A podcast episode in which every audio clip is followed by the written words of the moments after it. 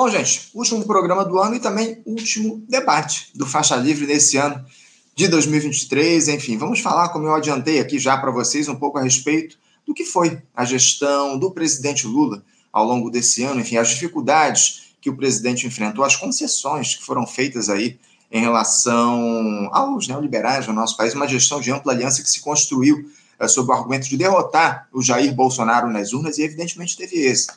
Mas houve muitas dificuldades ao longo desse período. A gente vai trazer aqui um pouco do diagnóstico de três figuras importantes para entender o que foi essa gestão Lula ao longo de 2023. Eu vou começar apresentando aqui pela ordem de chegada aqui no nosso, na, no nosso chat. Eu saúdo primeiro o sociólogo Léo Lince. Léo Lince, bom dia. Bom dia, Anderson. Bom dia, ouvintes do Faixa Livre. Léo, agradeço muito a tua participação com a gente aqui nesse nosso último debate do ano. Uma alegria te receber no Faixa Livre mais uma vez para fazer esse diálogo sobre o que foi a gestão Lula ao longo do ano de 2023. Agradeço demais. E também, aqui já aguardando para conversar com a gente do outro lado da tela, eu saúdo o jornalista e relator-chefe da revista Carta Capital, Sérgio Lírio. Sérgio Lírio, bom dia. Bom dia, Anderson. Bom dia, Leolice. Bom dia quem nos está assistindo. É uma honra participar aqui mais uma vez do programa e bom dia. Agradeço muito, Sérgio, a tua disponibilidade para fazer esse diálogo aqui com a gente no nosso último Faixa Livre de 2023. Muito bom te receber e fazer essa discussão contigo a respeito do que foi essa gestão de ampla aliança que comandou o país ao longo desse ano. Além do Sérgio e do Léo Guince, eu também tenho, aguardando aqui, um comentarista histórico do nosso Faixa Livre. Eu saúdo o Mauriase. Mauriase, que é professor na Escola de Serviço Social da Universidade Federal do Rio de Janeiro, ex-candidato à presidência da República pelo PCB. Mauriase, bom dia.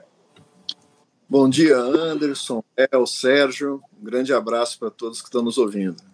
Claro, agradeço muito também a tua participação, a tua presença aqui nesse importante debate que a gente vai fazer, o último do ano aqui no Faixa Livre. Muito obrigado pela tua participação.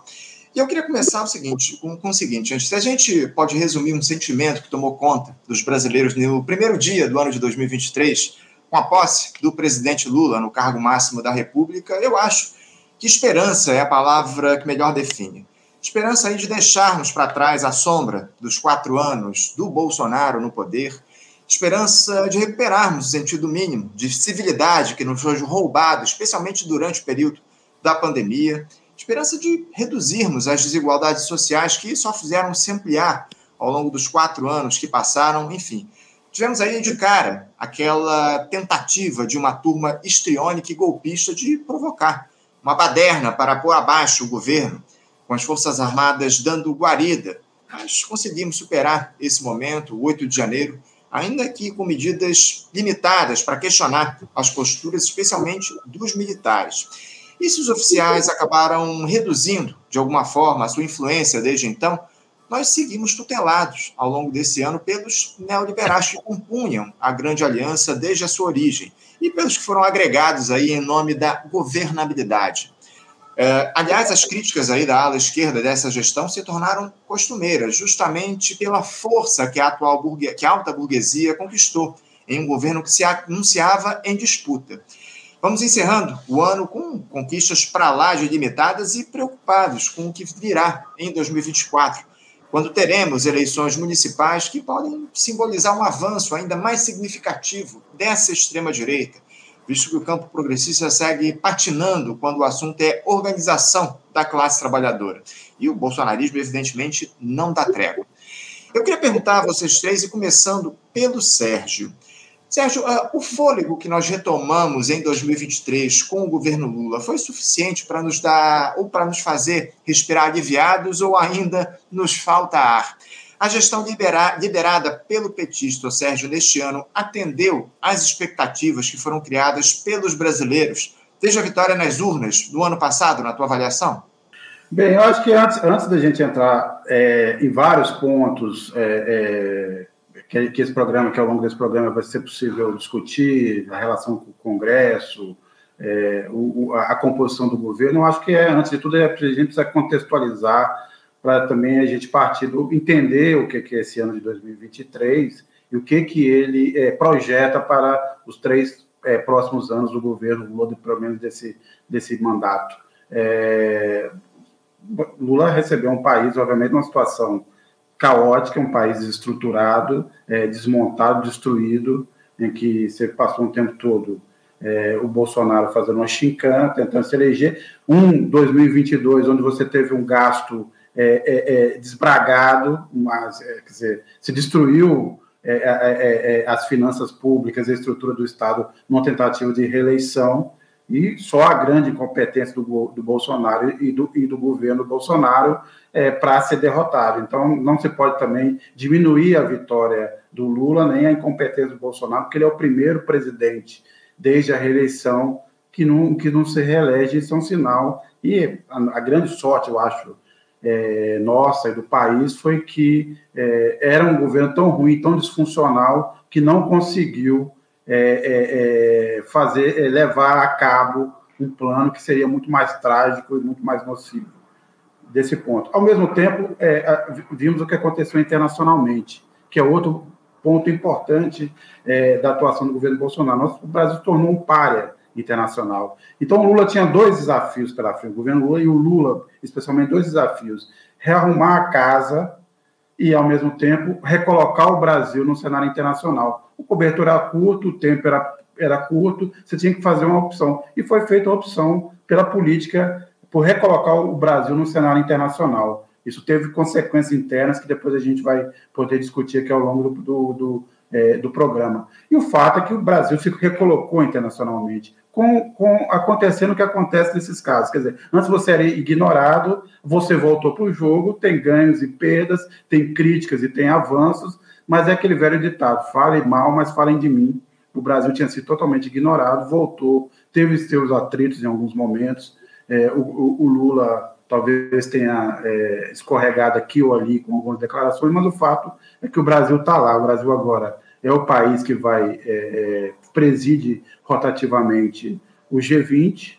O Brasil teve uma participação importante na COP 28, é, colocou, recolocou a agenda é, brasileira, principalmente do meio ambiente, de volta à pauta, e é um ator importante chamado, foi convidado para a reunião do é, do G7 no Japão, vamos lembrar desse, desse momento, é, retomou sua posição nos BRICS, então esse trabalho foi importante. Mas é, é o, o, resultado foi ter deixado o Lula ter se afastado, talvez, demais é, da política interna, da condução do seu governo e das articulações em Brasília. E esse é um ponto que agora precisa ser corrigido.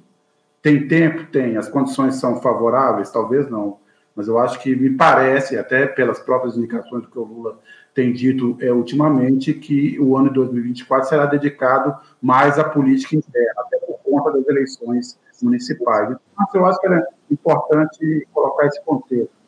O contexto em que o país, é, em que o Lula recebeu o país e as frentes com as quais ele teria que lidar. Houve uma opção clara por recolocar o Brasil no, no cenário global. Isso está sendo feito mas em detrimento, em, em, em grande medida ou em boa medida, é, das articulações internas. Então, esse é o primeiro ponto que eu queria levantar, e depois a gente pode discutir aqui as consequências dessas escolhas que foram feitas.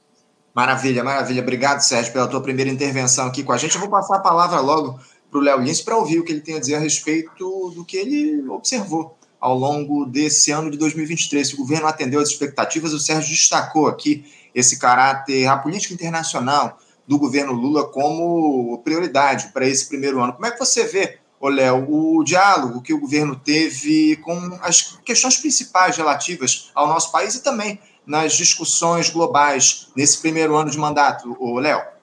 Anderson, para responder a sua pergunta, meu ponto de partida é o resultado da eleição presidencial do ano passado. É, o Lula ganhou a eleição por uma diferença muito pequena país se mostrou dividido ao meio do ponto de vista eleitoral e continua exatamente nesse contexto. E, evidentemente, essa vitória por uma quantidade pequena de votos, um beicinho de pulga, uma diferença mínima, é, foi um gigantesco alívio. Eu estava ouvindo ainda há pouco a intervenção do Breno Altman, a quem eu elogio pela coragem e a qualidade da sua participação no debate político, tanto na questão internacional, a sua solidariedade aos palestinos, quanto na avaliação da situação do governo. Eu acho que é, esse é o ponto de partida. E, evidentemente, o Lula ficou claro para amplas forças que apoiaram é, que ele era o único nome capaz de produzir essa vitória pequena sobre é, a ultradireita bolsonarista, proto-fascista. Isso gerou um grande alívio e, como falou o Breno, uma certa despreocupação. Isso, ah, já ganhamos a eleição, está é, resolvida a parada. E, evidentemente, é, não é a verdade em todos os seus aspectos. E tudo o que aconteceu durante esse ano é uma comprovação disso. Eu queria chamar atenção para um tipo de questão. É, evidente que todos têm levantado e fazem muito bem em fazê-lo, é uma série de avanços que o governo produziu é, na reorganização do serviço público, na luta contra o desmantelamento dos órgãos de fiscalização, a questão da indígena, a questão é, internacional. Eu acho que a gente deve sempre louvar o que bem merece. Mas eu acho que é um dos papéis importantes da esquerda chamar a atenção para os aspectos negativos, que também estiveram presentes nessa construção. Eu acho que um dos aspectos fundamentais que eu gostaria de ver discutido aqui é que o Lula, que é, sempre sabemos isso, não é o Lula 3, o Lula 2, Lula 1, Lula sindicalista, sempre foi um conciliador nato e, digamos assim, um pragmático do poder e, como tal, também um empirista radical. E essas características podem dar a ele a capacidade, com a sua é, genialidade intuitiva na política, de se posicionar na superfície dos acontecimentos, mas nem sempre o arma para as discussões estratégicas que estão na profundidade do processo político-social. Um dado para o qual eu chamo a atenção, isso tem muito a ver com o que aconteceu durante o ano, é que ele fez, de acordo com as suas características e também sintonizado com a tradição histórica da política brasileira, uma opção pela governabilidade da conciliação. Algumas figuras importantes da esquerda brasileira, cito o José Genuíno, por exemplo, têm chamado a atenção para esse aspecto, que você, nenhum governo pode discorrer da governabilidade. O governo tem que cuidar da governabilidade. Ainda mais quando chegou o seu poder político, que é uma parcela do poder pequena, é, nos marcos de uma frente democrática ampla, onde tinha a esquerda, que votou nele, como tinha setores de centro-direita até da direita mais civilizada, essa que é, sabe comer com talher. E, evidentemente, é, quando você chega com essa característica, você pode incorporar na sua perspectiva de governabilidade um tipo de tradição que é a tradição é, da negociação por cima, o privilégio ou a opção absoluta da negociação por cima para resolver os problemas que você imagina. Aí você pode ter, inclusive, algumas vitórias táticas que possam significar derrotas estratégicas. Eu acho que um primeiro grande erro estratégico do novo governo foi apoiar o Arthur Lira como presidente do Congresso Nacional. Não precisava, naturalmente, apoiar o Chico Alencar, que foi o candidato do PSOL à presidência da Câmara. Eu acho que numa distinção estratégica de quem tem vocação de grandeza e procura enfrentar esses problemas com a lógica da mudança e da transformação. Ali, eu acho que o PT podia ter lançado o candidato próprio, mesmo para perder.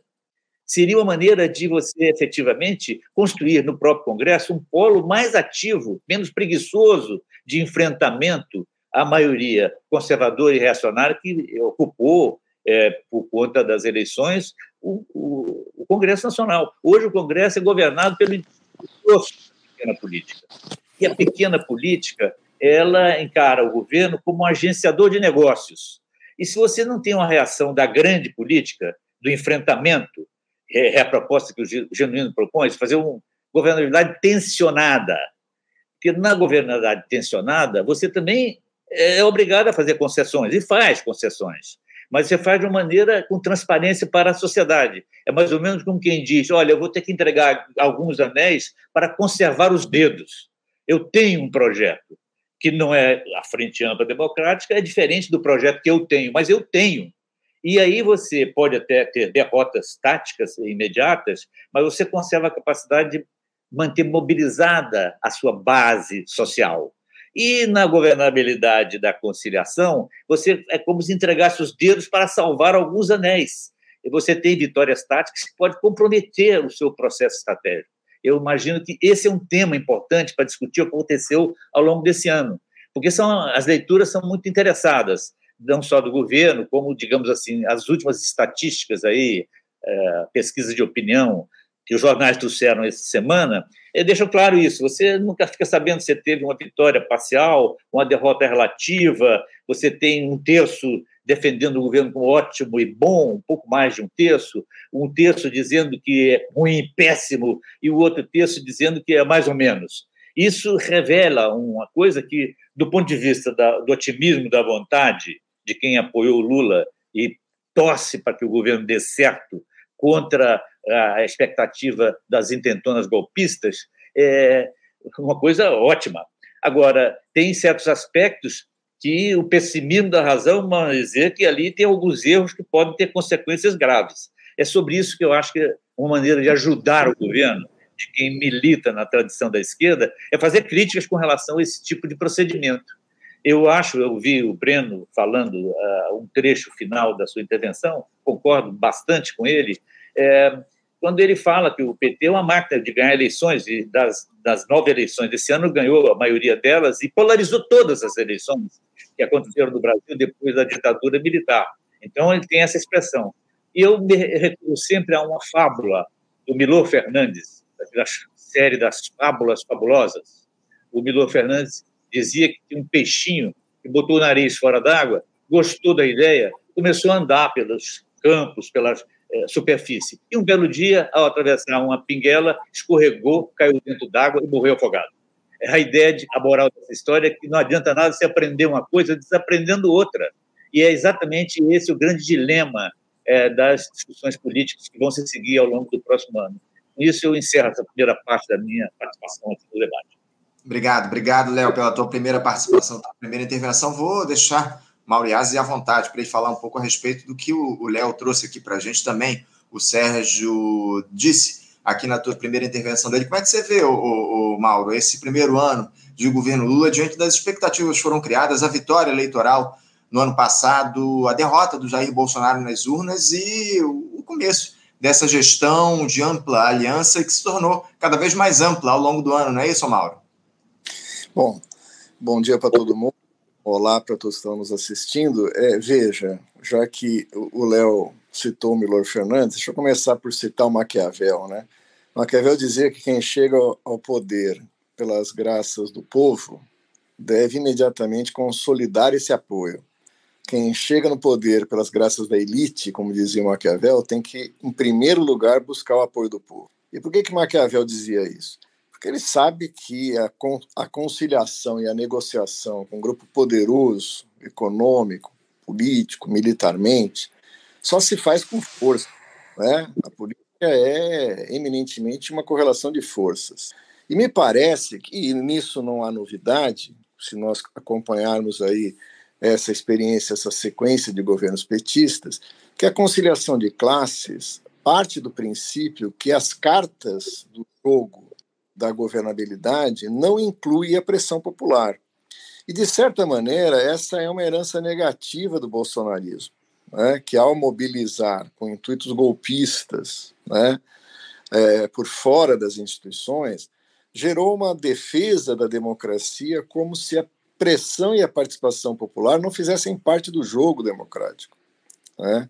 E, de certa maneira, isso marca as experiências petistas. Nós não vimos em todas as anteriores versões e na atual nenhum chamamento à população na defesa de seus interesses no momento em que a correlação de forças fosse desfavorável. É? Então, acho que essa é uma marca dos outros governos e também desse. Isso acho que explica em grande medida parte daquilo que, que Léo é, nos trouxe, né?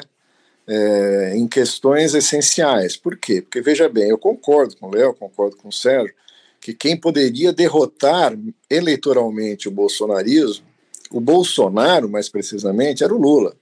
Ninguém no campo da esquerda reunia essas condições e eu acho que foi correta no segundo turno, né? A, a, a, o esforço para que Bolsonaro fosse derrotado eleitoralmente. O Lula cumpriu essa tarefa. Essa é, é, ao nosso ver, aquilo que ele deveria fazer. Agora, nós não trouxemos nenhuma esperança que fosse além disso. Né? Quer dizer, a ideia de que esse terceiro mandato fosse um mandato mais profundamente ligado às questões da pauta popular, que rompesse as amarras de uma conciliação de classes muito mais favorável ao bloco da, do capital monopolista do que aos setores populares, isso se verifica. Se verifica em fatos muito precisos. O primeiro deles é, é, a recusa da revogação de medidas. O bolsonarismo não é apenas essa figura caricata do, do miliciano tentando dar golpe durante quatro anos de mandato.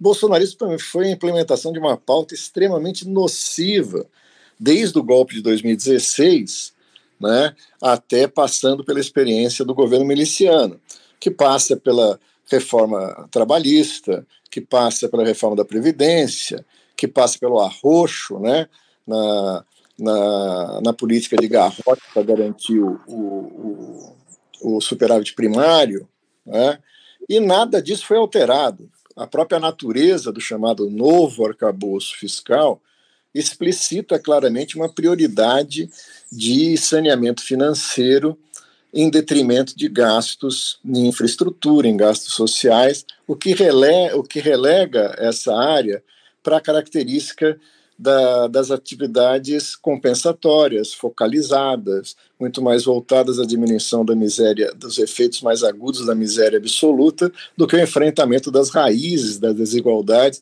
da miséria e da pobreza no nosso país. Então, veja, nós não podemos dizer que estamos decepcionados porque não esperávamos nada diferente. Né? A engenharia política do governo Lula continua sendo marcada por isso que Léo disse do pragmatismo, né? mas é um pragmatismo extremamente nocivo. Por quê? Porque, veja, é, estabeleceu-se no Estado burguês no Brasil uma forma muito perversa daquilo que os federalistas chamavam de pesos e contrapesos, né? de freios e contrapesos. Por quê? Porque nós temos um Congresso absolutamente comprometido com a pauta do grande capital. Tirando as bizarrices, né? o Lira, o Pacheco são representantes da ordem do grande capital. Se você tem uma, um Supremo Tribunal Federal que, que pese as ilusões de que ele é aquela reserva né, de garantia de direitos, o que é extremamente perigoso, né? Né, no, no, equilíbrio político, né, esse peso que tem tido o Supremo Tribunal Federal é, na política brasileira. E não, não nos esqueçamos que Bolsonaro só sobreviveu aos quatro anos de mandato por um acordo, um acordo abaixo da linha da visibilidade da República Brasileira entre o Congresso, o Judiciário né, e as. problema com o Mauro Mauro, você escuta?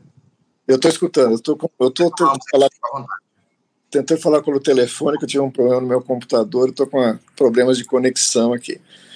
É, o que eu dizia é o seguinte, quer dizer, aquilo que manteve o bolsonarismo, e na verdade manteve o Estado burguês, o equilíbrio do Estado burguês e o preço a pagar disso foi suportar o bolsonarismo além do limite da decência. Isso participou o Supremo Tribunal Federal, o Congresso, os meios de comunicação e fundamentalmente o Exército, que não foi enfrentado como peça central com o capital político que veio da vitória de Lula contra o bolsonarismo. Nem sequer para enfrentar o bolsonarismo dentro do exército. Né? Foi mais uma vez uma solução de, de, de, de conciliação.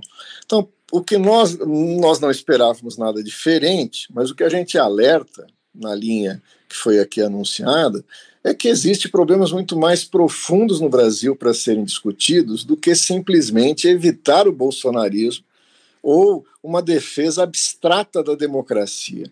Né? Se essa defesa abstrata da democracia for cortina de fumaça para passar questões muito graves, como é o arcabouço fiscal, como é a manutenção da lei de responsabilidade fiscal, como é a não revogação do ataque perverso que foi feito à lei trabalhista, à previdência social, às políticas sociais nesse país mesmo as bandeiras com que o governo procura se identificar, como por exemplo o meio ambiente, fica abstrata se a gente considerar o pacto e a conciliação com o agronegócio, né? com a necessidade, por exemplo, de exploração de petróleo ali na zona equatorial da Amazônia, né? que, que, o governo ainda não decidiu, mas está aí colocado. Né? É, o modelo de desenvolvimento a golpes de subsídios ao grande capital monopolista, né? E, e é uma rendição total ao capital financeiro, pela lógica do déficit primário, não nos levará a nenhum lugar diferente daquele que nos levou a essa política no período anterior. Concordo com o Sérgio que a prioridade de Lula hoje é a política internacional. Eu não sei se isso altera nos três próximos anos na perspectiva da pessoa, do personagem. Né? Não sei se Lula almeja um, um quarto mandato, uma reeleição, né? Pela idade, por uma série de questões, né? mas ele quer marcar seu mandato como uma figura internacional e é isso que ele vai dar prioridade, pelo menos deu nesse primeiro ano. Né? Não creio que isso seja a, a revelia da política nacional. O Lula é uma pessoa extremamente centralizadora. Existe um mito que nós discutimos aqui algumas vezes, não é? E que existe uma contradição entre a posição própria. Alô, estão me ouvindo? Joe, só, só ouvimos bem, fica à vontade. É uma contradição entre a posição, por exemplo, da área econômica de Haddad e as intenções sociais de Lula, né? Eu acredito que nada efetivamente nada nesse governo se dá sem o aval da figura principal dele, que é Lula. Né? O Lula, não, é, lógico, ele vai criticar a política de juros, mas é, para mim, faz parte né, do mise-en-scène de um governo de conciliação de classes, de bate e assopra. Mas nada que o Haddad tenha feito ali fere os interesses diretos da principal figura do governo.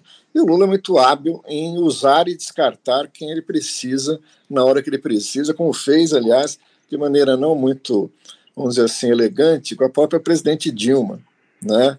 Num passado recente, ou com Zé Dirceu, num tempo mais posterior. Então, eu não vejo nenhuma contradição dessa do governo, e eu acho que isso marcará o governo nos próximos três anos, como foi nesse primeiro momento. Mauro, é, eu queria trazer aqui uma outra, um outro tempo para a nossa discussão. Vamos falar muito ainda a respeito sobre as relações desse governo com o Congresso Nacional, a política econômica que tem sido adotada ao longo desse primeiro ano, mas eu, eu queria, eu acho, trazer um fator que exerceu uma influência importante nessa, nesse primeiro ano de mandato, já para o Sérgio comentar, que foi o 8 de janeiro. Você acha, o Sérgio, que aquela tentativa de intentona lá uh, na, em relação às, às, sedes dos três poderes da República, isso segue reverberando no governo como um, um fantasma, ou você acredita que o país conseguiu superar aquele momento difícil? De que forma aquela, o 8 de janeiro, logo, logo no início do mandato, influenciou a gestão do presidente Lula e Lula e soube administrar os efeitos provocados por aquele quebra-quebra que a gente teve lá em Brasília? Olha, eu acho que continua condicionando a política brasileira. É, a, primeiro, porque assim, se ali, mais uma vez, você perdeu a oportunidade naquele episódio de fazer algum tipo de intervenção é, nas Forças Armadas. Ali você tinha todas as condições, dado o envolvimento claramente golpista, do, é, principalmente do Exército, né, que é a força mais, maior e com mais recursos. Então, dizer, é inimaginável que você tenha permitido e que você tenha protegido aqueles manifestantes nas portas dos quartéis no Brasil inteiro durante tanto tempo. E como é uma área militar, ninguém poderia interferir, se é que tiver alguém, algum governador ou alguma força tenha tido em algum momento interesse em desbancar aquilo. E depois o processo, mesmo no, no 8 de janeiro, a forma como os militares, ou nos dias anteriores ao 8 de janeiro, a forma como é, é, é, os militares protegeram é, esse, esses golpistas, é, é, claramente isso, isso teve influência e continua tendo influência. Quer dizer, o, o, Lula resolveu não mexer com essa área, e tanto que colocou, em vez de ter um, um, é, um ministro do Lula é, para lidar com as Forças Armadas, o que a gente tem é um representante das Forças Armadas para lidar com o governo. Basicamente, isso que é o José Múcio. José Múcio é um representante das Forças Armadas, ele não é um ministro do Lula. Então, isso tem, tem um impacto, e, e, e, tem na história do Brasil, porque esse é o grande problema brasileiro, pelo menos em relação às Forças Armadas, a gente, é, vários especialistas discutem isso há muito tempo, é o seguinte, o Brasil nunca, as Forças Armadas brasileiras, os militares brasileiros sempre se comportaram como um exército de ocupação no Brasil, e, uma, e é, é, ilegalmente, e mesmo quando eles fazem isso de forma disfarçada, eles realmente acham que são uma espécie de poder moderador no Brasil, e sempre citam lá o artigo da Constituição, mas que a gente sabe que não tem nenhum, nenhum aspecto. Então, isso, isso, é, um, isso é um ponto importante. Agora, é, em relação ao Congresso, é, o Congresso construiu um poder que começou, e aí é preciso dizer, no governo Dilma. Certo? O fato de você tido, ter tido a, a Dilma com todas as suas. É, é, quer dizer, a honestidade da Dilma inquestionável, o conhecimento da Dilma inquestionável, mas ela, ela tinha um, uma certa inapetência para o exercício do poder. E o, o, Congresso começou ali, com Eduardo Cunha, a acumular uma força que depois, com é, a, a, necessidade de sustentar um governo ilegítimo, que era do Temer, depois ainda é, é, é enfraquecido pelas denúncias da JBS, e depois com um, um, um, despreparado e um sujeito que não, não tinha nenhum interesse em, em, governar, que era o Bolsonaro, o Bolsonaro só queria ficar fazendo campanha, tentando dar um golpe, fazendo chicana, o Congresso é, acumulou um poder é, sem igual. Também precisamos entender o seguinte: o Lula que chega agora e, e nesse terceiro mandato encara um Congresso que, que tem sido, ao longo do tempo, cada vez mais reacionário, é, mas talvez tenha atingido o seu, o seu o, o píncaro agora, mas o, o, o, Congresso de 2002, o Congresso de 2006, não era assim tão melhor do, do ponto de vista da composição das forças ali. É, o empresariado, o, o agronegócio sempre teve muito mais presença, por exemplo, do que o mundo do trabalho. Ou seja, você já tinha uma, uma, uma, um crescente da bancada evangélica, salvo aquela eleição de 2006, quando você teve o caso dos, é, das ambulâncias lá, o, que vários pastores estavam envolvidos naquela história lá, e que isso fez com que caísse de 2002 para 2006 a bancada evangélica, mas depois ela voltou a crescer. É, e a gente viu ontem, né, ontem um recado claro, quer dizer, a derrubada dos, dos vários vetos, é, também mostra que, é uma, que, é uma, que é uma situação diferente. Falou aqui muito, e eu, eu concordo, que é preciso ter uma, é, uma ação popular, uma pressão, mas o fato é o seguinte: está é, tá faltando um projeto também. Quer dizer, é, nós estamos o projeto, o projeto era vencer o Bolsonaro e depois reconstruir aquele modelo é, de Estado que foi das polícias públicas implantadas durante o, o primeiro mandato do Lula, Bolsa Família, reconstruir os conselhos de participação popular, mas que hoje tem vários problemas ao longo desse, depois desse, de, dessa degradação brasileira da última década, do afastamento e do, do esvaziamento das, do, dos movimentos sociais e da sociedade civil organizada, é, reconstruir isso também não dá conta. Mas falta um projeto novo. Qual, qual é o projeto novo? Né, que consiga trazer algum tipo de, de é, é um rumo que reúna forças diferentes e que, que forças diferentes encontrem ali uma forma de uma espécie de projeto nacional. Será esse projeto de transição ecológica? Será de alguma forma essa bandeira do meio ambiente? Quer dizer, como é que você vai recuperar? Mas eu acho que um ponto importante nesse momento do governo é que falta um projeto, falta um projeto novo, uma ideia nova ou ideias novas para remobilizar a sociedade diante de uma outra pauta. E o que aconteceu nesse tempo todo foi o seguinte: a máquina, o Bolsonaro está fora, mas a máquina de desinformação continua a pleno vapor. O gabinete do ódio não está lá, não está sendo mais pago com dinheiro público, o Carluxo não está lá, mas o sistema continua funcionando da mesma forma. E por isso a gente tem essa divisão, e ela parece agora ter vindo, vindo para ficar. Eu não gosto da palavra polarização, não, o pessoal usa muito a polarização como exemplo, assim, e aí, recentemente até saiu um livro aí do, é, do, do Felipe lá da Quest e tal, que é um cara muito inteligente, mas reforça essa ideia da polarização. A polarização é, é típica da política, ela é natural, e principalmente quando você tem eleições que tem segundo turno. Ela se polariza desde sempre. Né? E você polarizou por muitos anos PT com PSDB. Era ou não era uma polarização? A diferença é que se tem alguma outro fenômeno agora, primeiro, que é o ódio da política, que é o ódio ditando a, a, a, lógica da política, o ódio e a destruição e a negação. A gente vê com o Javier Milei. O Javier Milei ganhou na Argentina. É, a Argentina é, vive uma polarização ou não? Sempre foi peronismo e antiperonistas. Mas qual é o grau agora é, é, da violência política que tem na Argentina? É, nessa eleição, e o fato de o Milley ser, um, é, ser alguém que, que, que não promete esperança, que não promete melhora, promete o purgatório, que ele diz para as pessoas, a sua vida vai piorar. É, nós vamos, e o que, que o Bolsonaro aqui? É preciso destruir antes de construir. Não era, então, assim, esse é o grande lance. Então, assim, o fim é, do que se chamava de uma centro-direita, de uma direita moderada, tal, sendo engolida é, por, esse, por esse extremismo radical e violento de direita e que não tem paralelo na esquerda. E as pessoas aí ficam querendo dar o mesmo peso, o que não existe. Porque você não tem uma experiência de radicalismo de esquerda, é, não pensa, radicalismo aqui pensando, você não tem um, um, um partido hoje, uma forças é, é, à esquerda propondo a não ser a, o reformismo do capitalismo. Né? Isso, isso não existe. Vamos procurar no mundo, não existe essa força com poder, com poder de influência para disputar a eleição. A esquerda hoje no mundo é uma esquerda reformista. Do outro lado, não.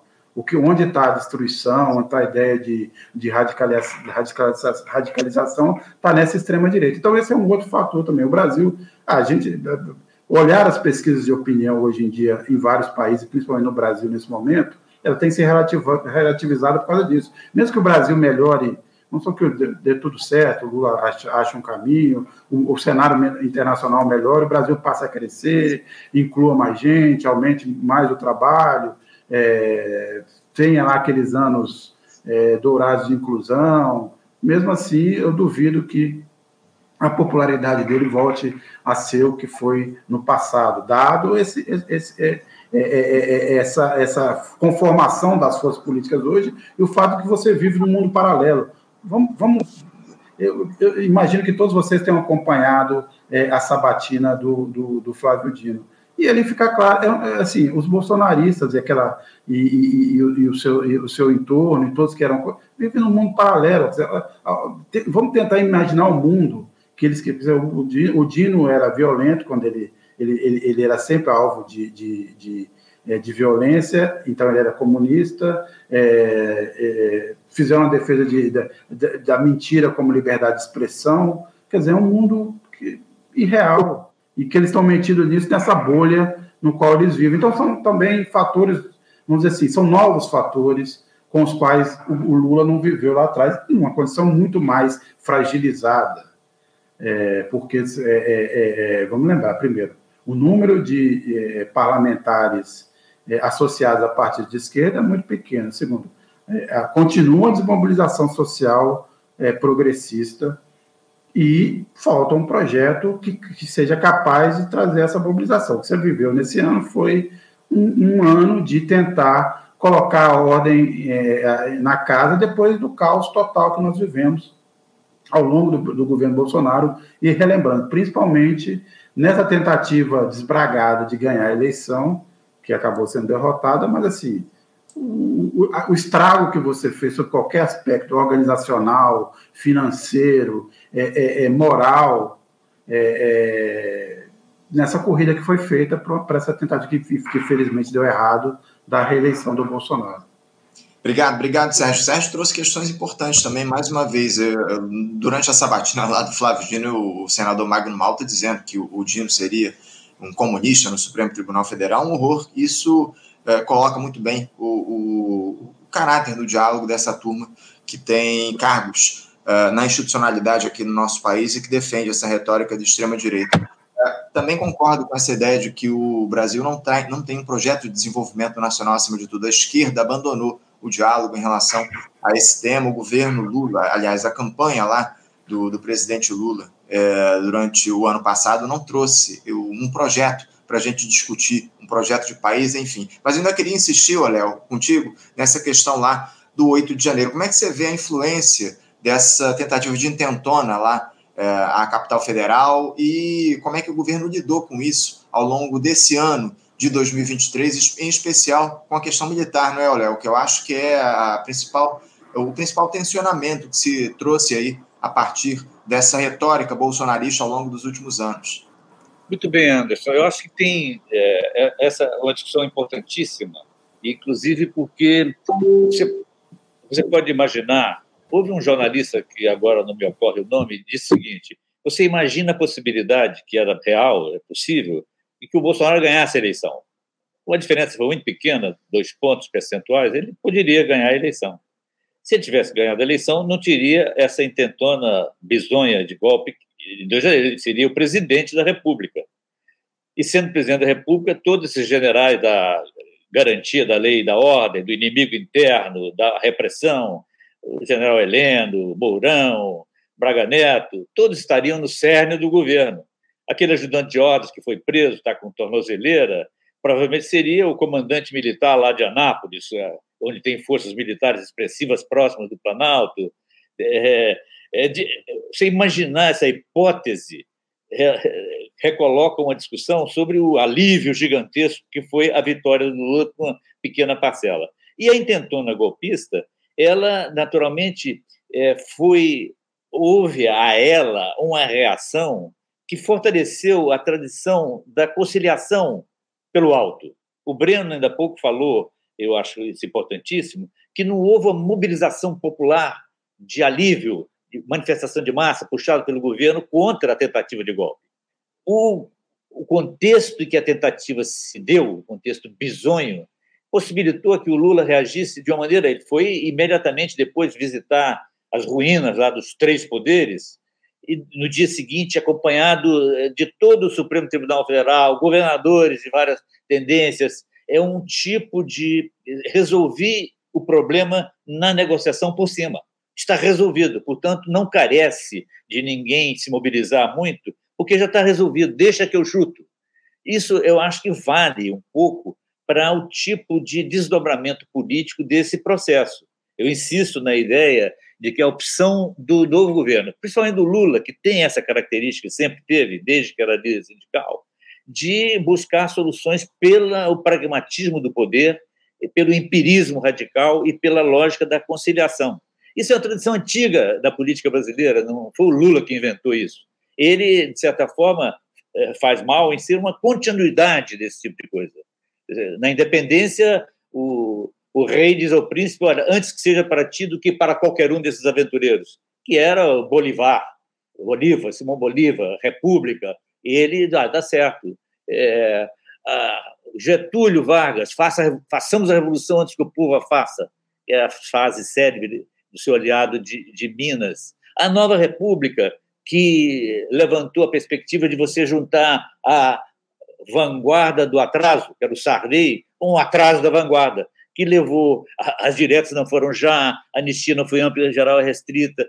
Todos os processos políticos brasileiros têm essa marca. Por isso, eles são intransitivos. É uma transição intransitiva, transição que não transita. E leva à recomposição do domínio oligárquico do grande capital. Essa é a lógica de ferro, numa tradição que é mantida e conservada nesse quadro.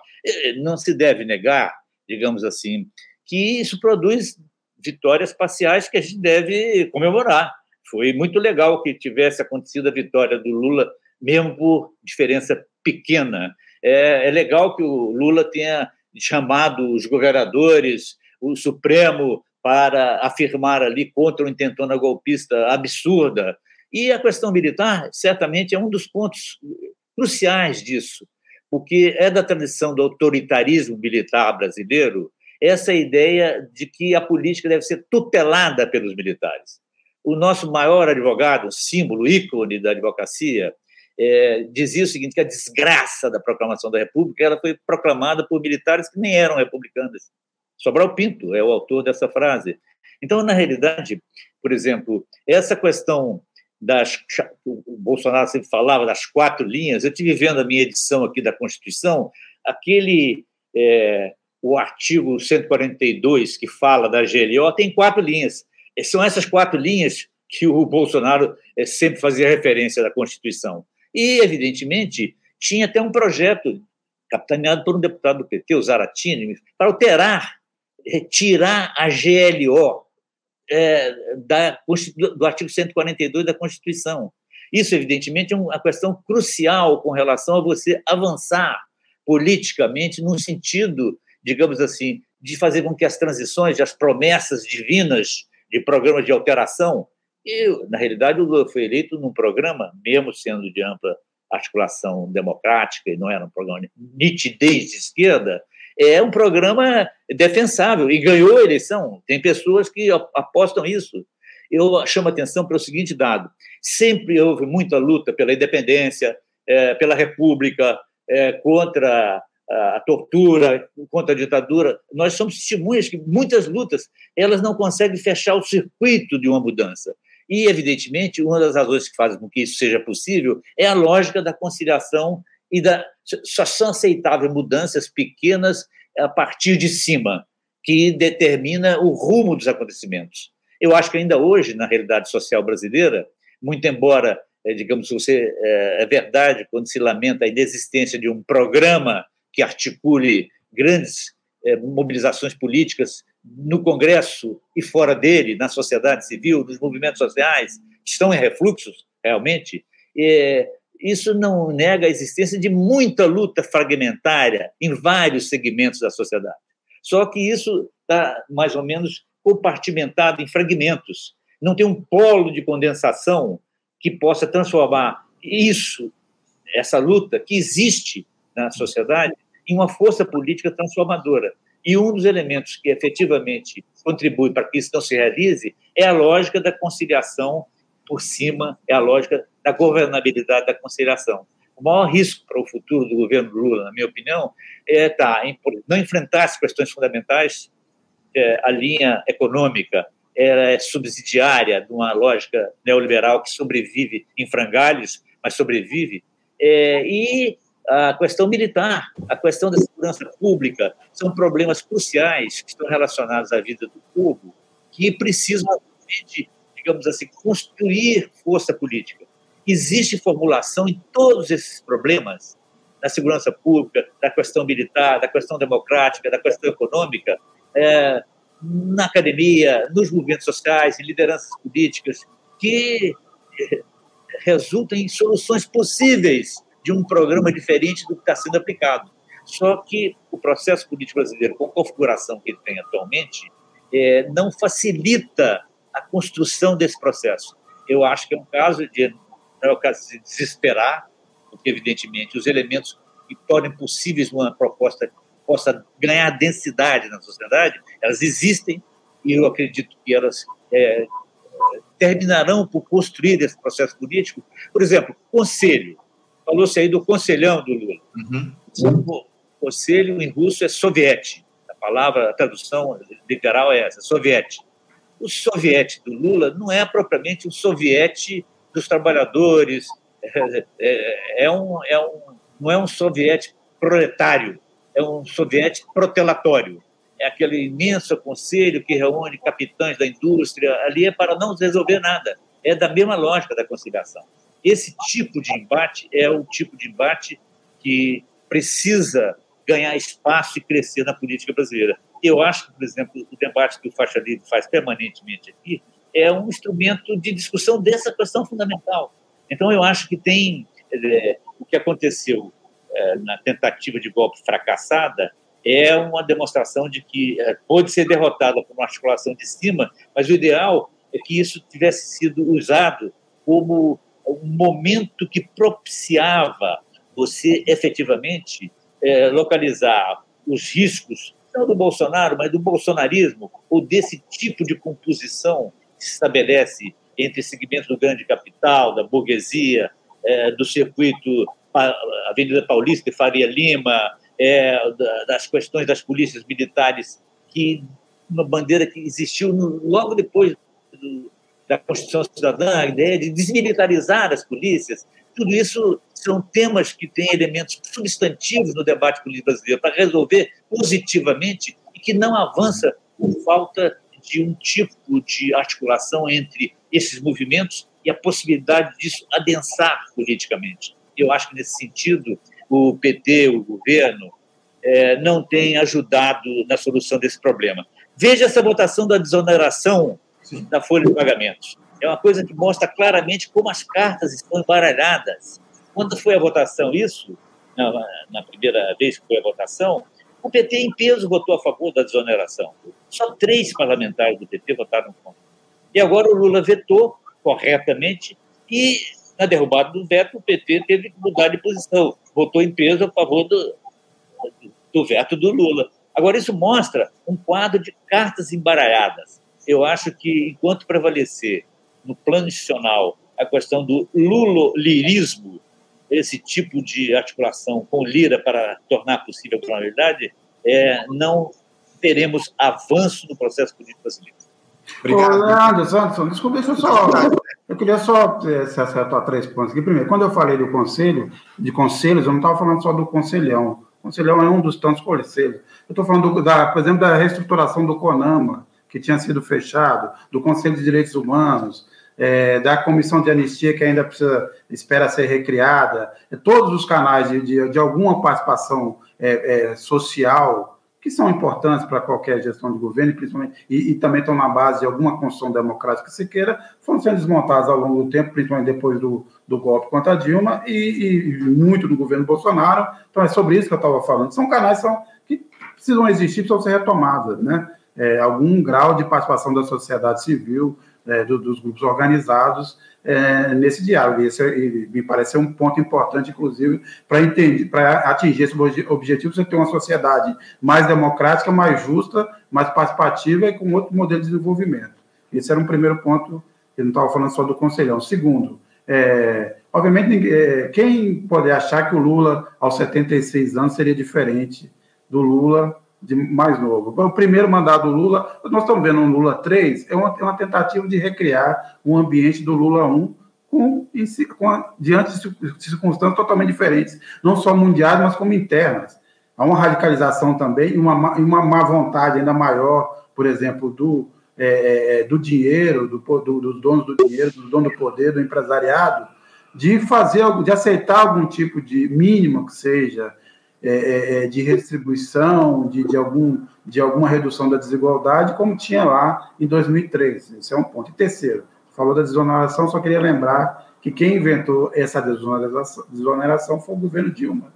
Ela acabou de completar 10 anos e foi um dos tantos erros daquela, daquela, daquela, daquele cavalo de pau do, segundo, do início do segundo mandato da Dilma, que fez uma, uma, o governo e o PT fizeram uma leitura totalmente errada não só da vitória apertada como ela teve, como das manifestações de 2013 e 2014, e fez uma sessão muito mais é, é, é, para a direita, para esses interesses financeiros, do que tinha feito antes. Vamos lembrar que o Levi era um ministro da, da, da Fazenda da Dilma. E vamos lembrar também que o Henrique Meirelles foi o presidente do Banco Central durante o governo Lula. O que, que foi os, foram os dois mandatos do governo Lula? Superávit primário de 4% até 4,5% e programas sociais pra, pra, e aumento do salário mínimo, quer dizer, ele é, é, é para tentar compensar essa política é, é, econômica mais ortodoxa. E o, a sensação que eu tenho é que é uma tentativa de recriar esse mundo que não existe mais. As circunstâncias nacionais e internacionais são outras, e eu, eu repito, então, falta um projeto para recolocar o Brasil, recriar uma possibilidade do Brasil é, se repensar e achar um caminho é, que, não, que não, não, não nos deixe nesse, nesse momento, nessa, nesse momento em, em que a gente está estacionado, né? Porque você tem, você vai com pequenas e, e, e, pequenas vitórias, algumas derrotas, e você fica rodando no mesmo lugar, que é o que parece que a gente vive nesse momento. Mas era, era isso. Obrigado, obrigado, Sérgio, pela tua intervenção. Inclusive, fiquem à vontade para fazer intervenções nas falas uns dos outros. A gente está aqui num debate justamente para isso. E, muitas coisas aí para você falar ao longo da tua próxima fala, da tua próxima intervenção. Temos muitas questões que foram trazidas e eu queria acrescentar uma outra que o próprio Sérgio trouxe ainda há pouco para a gente. Uh, e você não acha que o Lula confiou demais nos acordos que ele construiu com o Congresso Nacional? Eu pergunto isso porque, independente dessa base que o presidente formou em troca de cargos e emendas, os parlamentares lá votam nos temas de seus interesses, independentemente da vontade do executivo. Exemplo disso foram essas derrotas aí que foram citadas já ao longo do nosso debate no dia de ontem, que o governo sofreu, tanto na questão do marco temporal dos povos indígenas e na derrubada dos gestos do Lula aí, a desoneração da folha de pagamento para 17 setores da nossa economia. E as que tipo de alianças são essas que não garantem maioria ao governo? Do que é que vale isso? Não era mais jogo buscar o apoio nas ruas? E depois das derrotas aí que o governo teve esse ano, você acredita em uma mudança nessa lógica de governabilidade adotada pelo Lula, na verdade reproduzida pelo Lula, essa, essa lógica é, já está colocada já há bastante tempo no nosso país, da busca por acordos com o Congresso Nacional. É, você acha que, por conta desse cenário que a gente observou em 2023, o Lula pode, de alguma forma, deixar de lado esses apoios infrutíferos dos neoliberais que ele manteve lá no Congresso esse ano? Não, vamos começar por aí, né? Não, não acredito. Não acredito. Eu quero começar por uma questão dos conselhos, porque isso remete ao centro do nosso debate sobre a conciliação de classes e o mito de que isso é uma disputa. Né? É, eu não acredito que o governo Lula esteja em disputa. Se ele estivesse em disputa, você tem uma aliança incômoda, dada pela corrupção de forças, com força da direita, do centro-direita, né, que foram necessárias para a governabilidade, e um segmento popular. Né? Acontece que, no âmbito do governo, quem representa esses anseios do, do âmbito popular? Né? Quer dizer, a, a, mitologia disso é que o Lula representa isso pela sua origem, pela, pela postura, né, pelo seu passado. Mas não é verdade, nem na questão do Lula, nem do PT. E eu vou dar um exemplo dos conselhos. Quando o Conselho Nacional de Saúde se reuniu, né, é, extremamente mobilizado, né, com representação nacional, etc., tal, votou um documento de que o fundo público era para ser usado na saúde pública. Né? E o ministro desceu à reunião do conselho com outra, outro documento para dizer que o fundo público vai ser dividido para funções públicas, não, exa não exatamente exercidas pelo SUS, mas também em, em cooperação com o setor privado. Isso foi feito. A lei, a lei das parcerias público-privadas nasceu e se gestou dentro do PT, no gabinete de um deputado do PT. É? Então, eu não acredito que essa, essa visão mítica é verdadeira. Né? Existe um projeto em desenvolvimento. Existe, na verdade, uma estratégia. Vamos começar por aí. Existe uma estratégia em desenvolvimento. Aquilo que a gente vê na ausência de um projeto que eu concordo com o Sérgio, com o Léo, é do nosso projeto. Mas isso não quer dizer que não exista um projeto. E essa estratégia que prevaleceu no Brasil nos últimos, nas últimas décadas é uma estratégia que pressupõe uma situação de governo de conciliação de classes. Isso faz parte da estratégia.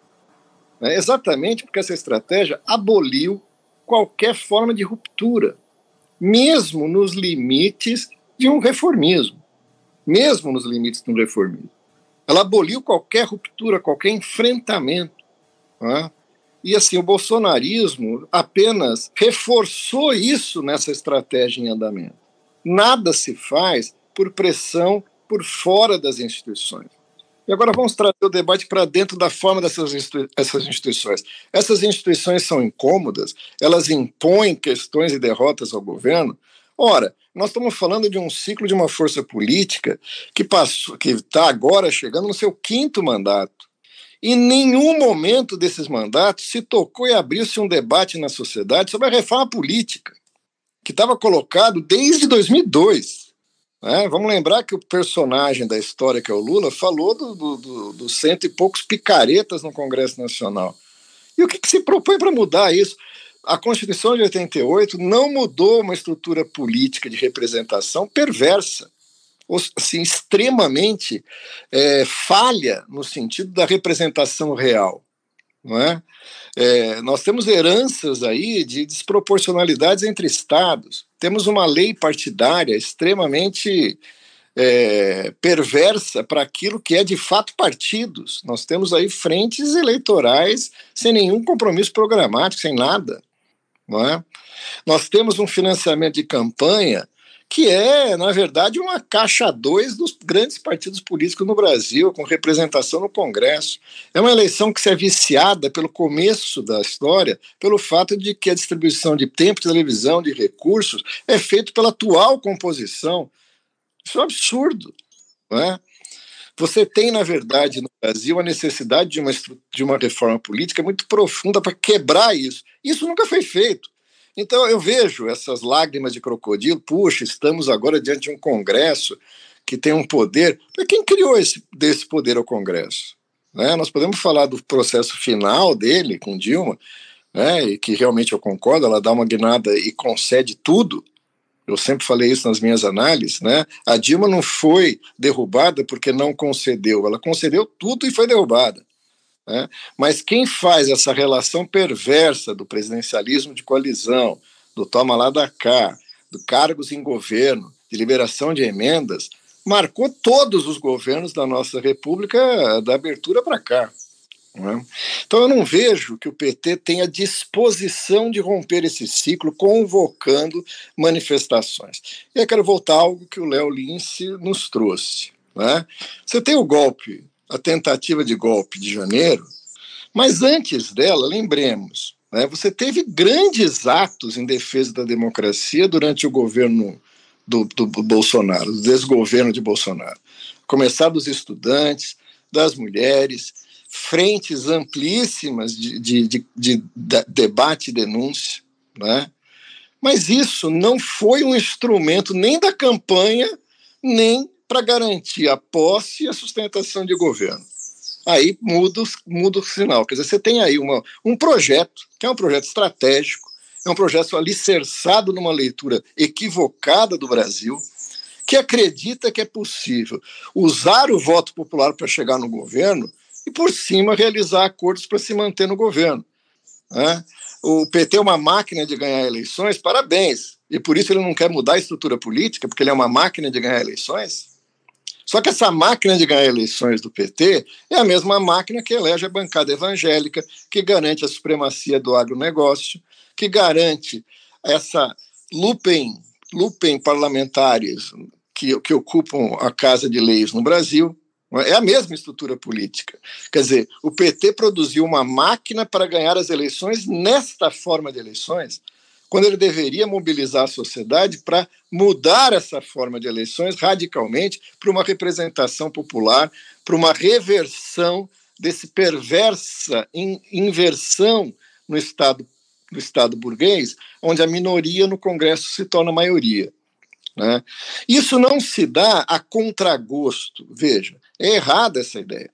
O PT é refém de uma correlação de forças, o Lula é refém de um acordo. Ele é um refém como é a síndrome de Estocolmo, porque ele está bastante acomodado nessas relações. Ele, ele sobrevive bem nessas relações, até por sua habilidade política, por sua capacidade e etc.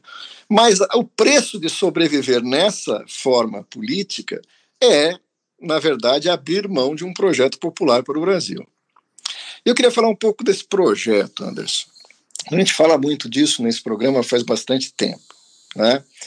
Mas qualquer projeto do Brasil tem que, tem que começar por um questionamento que essa forma política que nós estamos aqui criticando, ela é a expressão das relações sociais de produção, de propriedade, do tipo de capitalismo que nós desenvolvemos ela não é uma aleatoriedade, ela não é um erro político de cálculo, ela não é uma falta de vontade política de superá-lo. Ela é a expressão política adequada de, uma, de um capitalismo dependente, subordinado aos grandes monopólios, né, que dominam a indústria, a agricultura, o comércio externo, as finanças.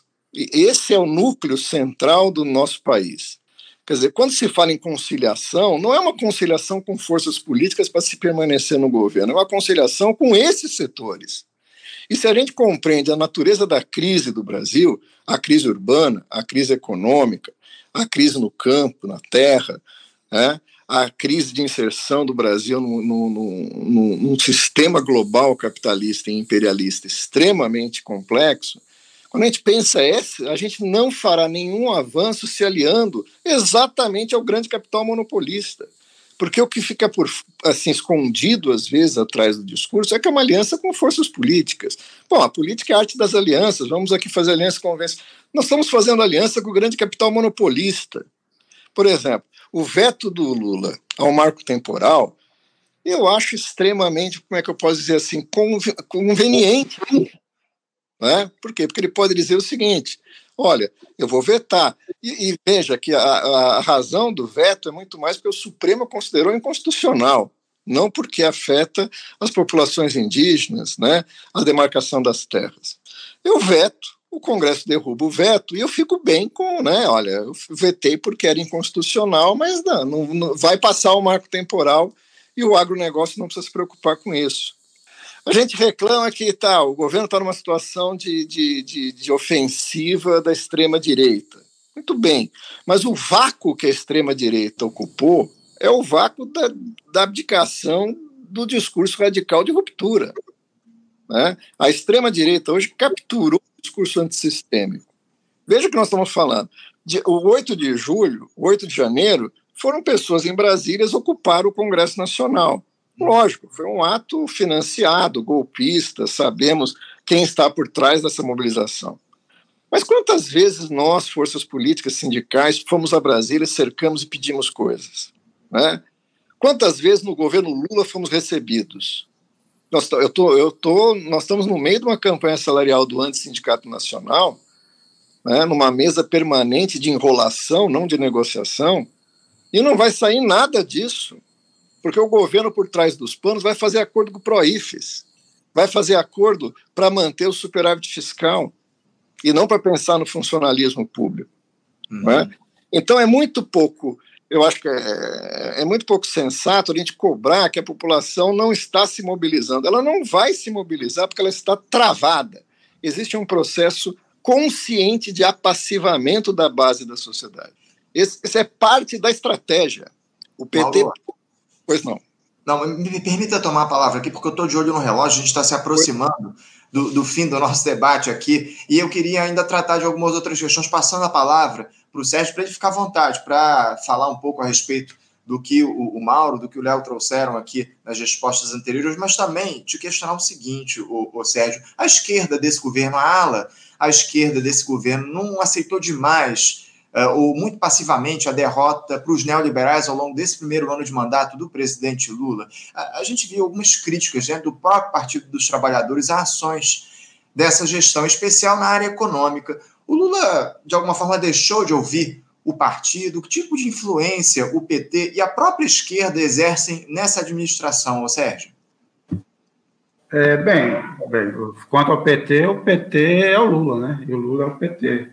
Desde, desde é, não é de hoje, mas desde também do, do é, de todos os, é, é, é, os, as denúncias, os escândalos reais ou inventados que afastaram nomes importantes do partido, ele foi ficar se reunindo cada vez mais em torno da figura do Lula. E o fato do Lula ter ficado preso 580 dias, depois ter sido é, é, é, é, todas as ações terem sido anuladas pelo Supremo, ter ficado claro o objetivo político, eleitoral e golpista da Lava Jato, se tornou essa figura gigantesca. O PT tem ali, faz as suas, suas críticas pontuais. Quanto à esquerda, é, é, ela, assim, a qualidade, a, a qualidade a, a, ruim qualidade do Congresso se estende também a uma boa parte dos quadros da esquerda, embora os deputados é, progressistas sejam, obviamente, muito melhores do que principalmente essa bancada é, ligada ao bolsonarismo. Mas tem ali uma dispersão de interesses é, é, e você tem é, é, muitas frentes para lidar, mas você não tem uma coesão em torno da, da, do, de, uma, de, uma, defesa de uma pauta, é, vamos dizer assim, de econômico, uma pauta dos trabalhadores. Ela se reúne sobre outras outra, outras bandeiras, né? E você tem várias. Então, é uma, um, também a defesa dos povos indígenas que é interessante, algumas pautas identitárias, mas você não tem uma convergência grande, você não tem uma frente, por exemplo, de defesa, ou ela não é, ou ela não é relevante para defender certos aspectos, né? Por exemplo, a revisão da privatização da Eletrobras, é, é, várias medidas econômicas que foram tomadas, o mesmo a, a autonomia do Banco Central, não é que você talvez não tivesse poder para isso, mas você não tem isso como bandeira, isso foi sendo abandonado e o governo Lula foi, foi absorvendo isso. Então, do ponto de vista da esquerda, é difícil. Eu, é, Iase, é, você citou aí os, as, as manifestações do governo Bolsonaro, sim, algumas interessantes, mas nenhuma delas é com a força suficiente ou que conseguiu se comparar com os movimentos de, é, é, é de direita, de extrema direita, que se instalaram de 2013 para cá, né? Só o tamanho das manifestações depois da vitória do Lula ou essa tentativa de golpe de janeiro foram muito mais é, potentes e organizadas do que qualquer manifestação é, é, é, anti-Bolsonaro, diante de todos os, os, absurdos que a gente assistiu naquele momento. Ah, podemos falar tudo bem, tinha a pandemia, foram dois anos de pandemia, isso também desmobiliza mas é, o fato é que elas, elas, não, elas não conseguiram. É, em, em, vários momentos elas foram uma defesa do Lula, em vários momentos elas estiveram reunidas é, pelo PT, é, ou, ou, tomadas pelo PT, mas é, eu, não consegui, eu não consigo ver essa. E aí, você me corrija, essa, essa, essa, essa capacidade de mobilização e de, e de conseguir ter uma pauta, uma ideia única. Né? Eu, eu faço um programa toda terça-feira lá no canal da Carta Capital, é, chamado Política na Veia, com o Nassif, Luiz Nassif, com o Cláudio Couto, e o Cláudio Couto levantou uma, um ponto importante esses dias, quer dizer, o Bolsonaro conseguiu é, mobilizar, fazer com que alguns indivíduos é, é, é prestassem continência para um pneu de um caminhão.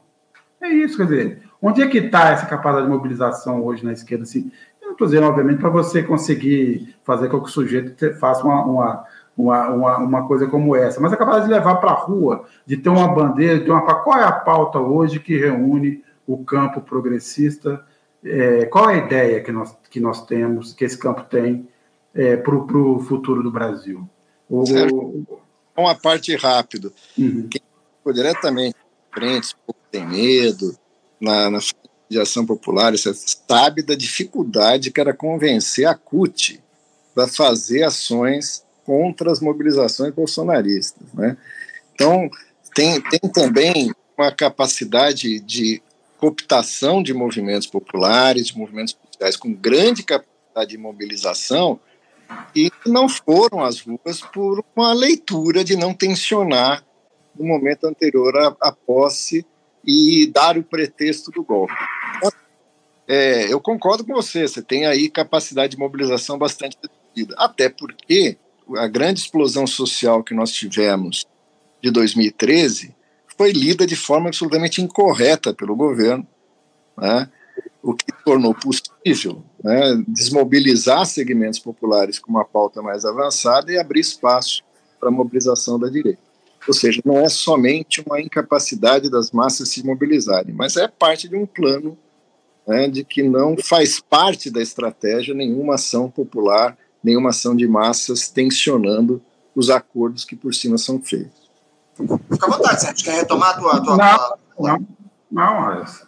tá, tá legal. Então, eu vou aproveitar para passar então a palavra para o Léo. Como eu disse aqui, a gente está se aproximando do final do nosso debate. Você fica à vontade, Léo, para dialogar com as falas aí do Sérgio e do Mauriase e também para falar um pouco a respeito disso. Como é que a, a, a esquerda desse governo dialogou com as decisões que o presidente Lula tomou ao longo desse período, enfim, e o próprio Partido dos Trabalhadores, a influência que ele exerce hoje em relação a essa gestão, considerando todos os, uh, os atritos que a gente teve aí ao longo desses últimos tempos. Tivemos aí a presidente do PT, a Gleisi Hoffmann, a deputada Gleisi Hoffmann, questionando aí as políticas econômicas com muita força ao longo dos últimos tempos, dos últimos tempos, enfim. Fica à vontade para você falar um pouco sobre isso, olha primeiro lugar, eu acho que tem sentido essa discussão, até porque, quando se fala da esquerda, é, é importante considerar que a esquerda é uma árvore frondosa, que tem vários segmentos. Em geral, quando se faz críticas à esquerda de uma maneira global, quase sempre está se referindo ao comportamento do PT, que é o maior partido tido como de esquerda, sua adição de esquerda. Então, na realidade, eu acho que é preciso ponderar essa discussão. Inclusive porque tem, eu me lembro do Carlito Maia, que foi um famoso marqueteiro do PT na sua fase heróica, que falava que o partido era um, um pequenino insolente e corria o risco de se transformar num grandalhão indolente. Não sei se vocês se lembram disso. E tem uma, uma formulação do Jorge Semprún, que é um comunista espanhol, que dizia que, em geral, a esquerda, quando chega no governo, é, pode e tende, se ela não tem uma firmeza estratégica muito definida, puxar para trás os movimentos sociais. Eu acho que a gente presencia esse momento. E isso, evidentemente, repercute sobre o comportamento mais geral da esquerda. O PT teve uma fase heróica, e eu acho importante considerar. E, por exemplo, já teve na sua representação parlamentar figuras que participavam com grande expressão no debate teórico e político geral de projetos para o Brasil, de discussão do quadro político internacional. Eu me lembro que Florestan Fernandes foi deputado federal do PT, Florestan Fernandes, Maria Conceição Tavares, eh, Vladimir Palmeira. Eh, na realidade, você tem hoje uma representação do PT no parlamento que fica muito afastada disso. Eu citei o Genuíno, José Genuíno, que foi um brilhante parlamentar, que era melhor que ele fosse o líder do governo e não o irmão dele, o José Nobre, porque, na realidade, é, são figuras inteiramente díspares com relação a esse problema que nós estamos discutindo aqui. É, o Genuíno é autor dessa formulação da necessidade de uma governabilidade tensionada. para discutir o comportamento do governo que possa abrir espaço para que as manifestações da base social interessada na mudança que o PT pretensamente representa é, se mobilizem. Então, você vê claramente, por exemplo, se você acompanhar o dia a dia do parlamento do Congresso, até os analistas da Globo News estão numa posição vomitativa com relação ao desempenho dos parlamentares do bolsonarismo raiz. É uma coisa absurda. É, é, é, Falou-se aqui em realidade paralela. É mais ou menos isso, é uma coisa absurda. Agora, nos momentos de embate, você não vê parlamentares do PT travando a batalha é, política ideológica. Por exemplo, a CPI do MST, que foi um tiro no pé que o, o pessoal do agronegócio resolveu instaurar para criticar o governo. Eles perderam. Agora, se você acompanha o debate ali, o deputado pessoal, a Sâmia, é que teve um grande destaque no enfrentamento político ideológico. No PT você não tinha quase nenhum. Inclusive na CPI dos, do, dos, uh, do golpe, da, da intentona golpista. Então, você tem uma qualidade, é, digamos assim, da representação parlamentar de uma esquerda muito diferenciada do que já teve em outros momentos. Então, isso tem a ver com as dificuldades de recomposição de uma luta política voltada para projetos. Tem uma formulação do Antônio Gramsci, que é o meu santo preferido na análise dessa situação, que é mais ou menos o seguinte: é, você tem a grande política e a pequena política.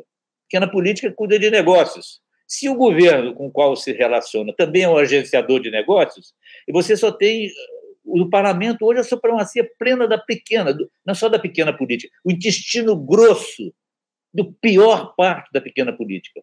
E o Gramsci dizia, e o Carlos Nelson Coutinho, que o Mauro Iaz conviveu e conhece muito bem nos seus estudos teóricos, é, eu acabei de ler um ensaio dele, desse livro sobre a história, é, sobre a, o livro do, do Lukács, que é um texto interessantíssimo que eu recomendo. É, na, na realidade, assim, se você não tem grande política, a pequena política vira grande política, porque é a única política.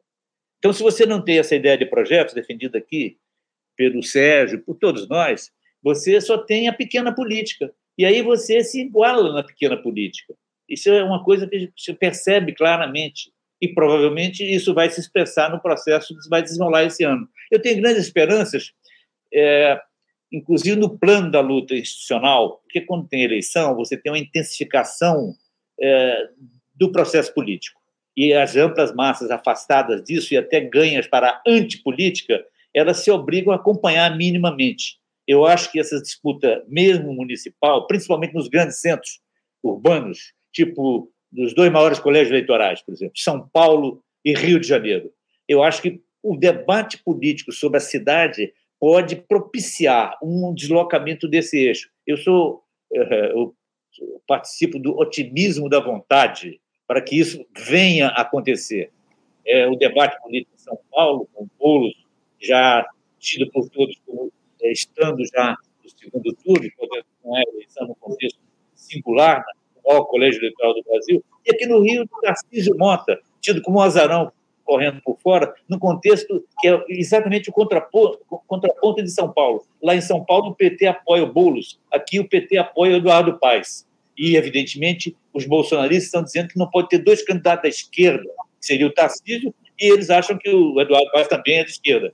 Então, na realidade, é, esse processo político pode abrir novos espaços para uma rediscussão desse cenário mais geral. Eu tenho, é, eu sou possuído pelo otimismo da vontade, é, que, na minha opinião, é outra formulação gramsciana, para se contrapor ao pessimismo da razão, que vê esse quadro extremamente difícil que está sendo inventando. Eu sou franco partidário do otimismo da vontade.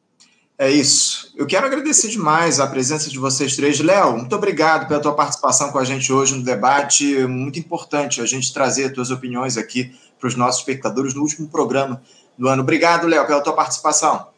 Eu que agradeço. Eu sempre convidado estarei aqui.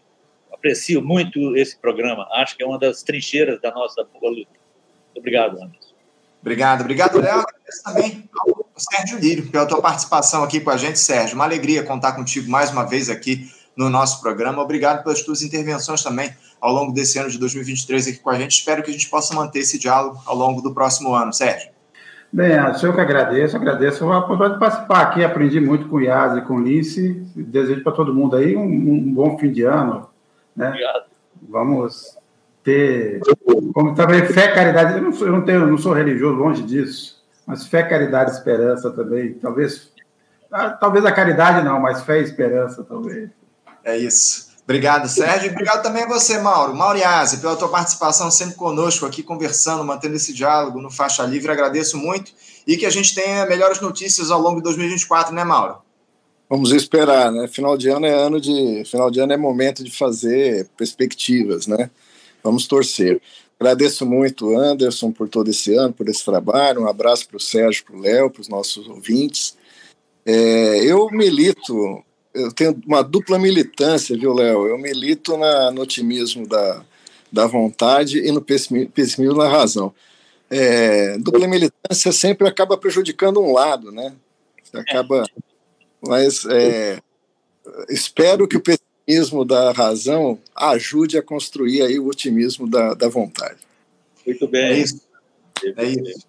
Obrigado, obrigado, Léo, obrigado, Mauro, obrigado, Sérgio. Eu quero agradecer, acima de tudo, aos nossos espectadores aqui que estiveram com a gente ao longo desse ano de 2023. Eu tenho alguns recados para dar aqui antes da gente encerrar o nosso Faixa Livre. Quero também agradecer a todos vocês pela audiência ao longo do ano de 2023. Fundamental o apoio que vocês nos deram, o diálogo que vocês fizeram, espectadores aqui com a gente do Faixa Livre. Quero agradecer também as entidades que apoiaram o nosso projeto ao longo desse ano de 2023. Sem essas entidades, o Faixa Livre definitivamente não iria ao ar. E eu, vou fazer, eu faço questão aqui de lembrar o nome das entidades aqui, agradecendo ao Sindicato dos Petroleiros do Rio de Janeiro, a Associação dos Funcionários do BNDES, a o Sindicato Nacional dos Auditores Fiscais da Receita Federal do Brasil, aqui a DS do Rio de Janeiro, o Sindifisco RJ, bem como a Fundação Dinarco Reis, o Sindicato Nacional dos Auditores Fiscais do Trabalho, da DS, também aqui do Rio de Janeiro, Delegacia Sindical do Rio, do SINAIT, a CBGE, Sindicato Nacional, a Associação dos Docentes do Colégio Pedro II, ADCP2, e o Sindicato dos Professores do município do Rio de Janeiro e região, o Simpro Rio. Todas essas entidades que apoiam o projeto Faixa Livre e nos deram apoio aí, nos contribuíram com financiamento do programa ao longo de 2023. Espero que a gente possa manter a parceria ao longo do próximo ano. Quero agradecer também, acima de tudo, a equipe do Faixa Livre, que tanto se dedicou à produção do programa, a Cacau Farias, ao Isaac de Assis, a Ana Gouveia. Todos eles fizeram um trabalho árduo ao longo de 2023. Vocês não fazem ideia de como é difícil produzir um programa como o Faixa Livre. Enfim, quero agradecer muito a toda a equipe, as pessoas que passaram também ao longo do ano aqui pelo nosso Faixa Livre, o Carlos, a Cláudia, enfim, produtores que estiveram com a gente ao longo do ano. Também o Matheus, que assistiu a produção aqui ao longo desse ano de 2023. Muito obrigado pelo apoio que vocês nos deram ao longo desse período difícil que a gente teve. Mais uma vez, para a gente encerrar aqui o nosso papo, agradecer. Eu faço questão demais de agradecer a vocês que são a verdadeira razão de existir o Faixa Livre, que são os espectadores do nosso programa. Antes, rádio ouvintes e agora espectadores, interespectadores do nosso Faixa Livre. Obrigado demais pelo apoio, pelo pela contribuição que vocês nos deram com opiniões, contribuição financeira também que vocês nos deram através dos nossos canais aqui de contribuição, enfim. Muito obrigado demais. É, é, é sempre uma alegria aprender. Eu, eu, costumo dizer aqui que eu sou quem mais aprende no nosso faixa livre aqui. O, principal beneficiado do nosso desse projeto sou eu. Aprendo demais com vocês, espectadores, com os nossos comentaristas. Agradeço toda essa interação que vocês fizeram ao longo do ano com a gente. Quero lembrar que ao longo dos próximos dias a gente vai ter conteúdo que estamos fazendo aí alguns cortes especiais ao longo das entrevistas que fizemos aí ao longo dos últimos dias com esse panorama do que foi 2023 e ao longo dessas, desses últimos dias do ano a gente vai publicar nas nossas redes esses conteúdos, ou seja, continuem acompanhando o nosso faixa livre, caso evidentemente aconteça algo excepcional, podem ter certeza que a gente volta a fazer o diálogo aqui uh, no nosso programa até o fim do, desse ano mas a gente vai, ao que tudo indica, fazer uma, uma pequena pausa, um recesso ao longo dos próximos 15 dias. E em 2023, no dia, aliás, em 2024, no dia 2 de janeiro, estaremos de volta aqui ao vivo com mais uma edição, com mais um ano do nosso Faixa Livre, fazendo, trazendo opiniões, trazendo as críticas, fazendo aí o diálogo com comentaristas para tentar entender um pouco melhor o cenário da política nacional e internacional. Mais uma vez, muito obrigado a todos pela audiência. Quero desejar boas festas a, a, vocês que nos acompanharam ao longo desse ano e um ótimo 2024, que a gente possa ter um ano de conquistas por parte da esquerda, ano fundamental de eleições municipais, e a gente, acima de tudo, espera que consiga avançar no sentido de estabelecer um projeto popular de desenvolvimento nacional, enfim, que a gente possa ter um pouco mais de igualdade social no nosso país. É isso que a gente precisa. Agradeço mais uma vez a todos, desejo um ótimo 2024, boas festas, um abraço e até o dia 2. Você, ouvinte do Faixa Livre, pode ajudar a mantê-lo no ar. Faça sua contribuição diretamente na conta do Banco Itaú, agência 6157, conta corrente 99360, dígito 8. Esta conta encontra-se em nome do Sindicato dos Professores do Município do Rio de Janeiro e região, o Simpro Rio, uma das nossas entidades patrocinadoras, mas seus recursos são destinados exclusivamente para o financiamento do nosso programa.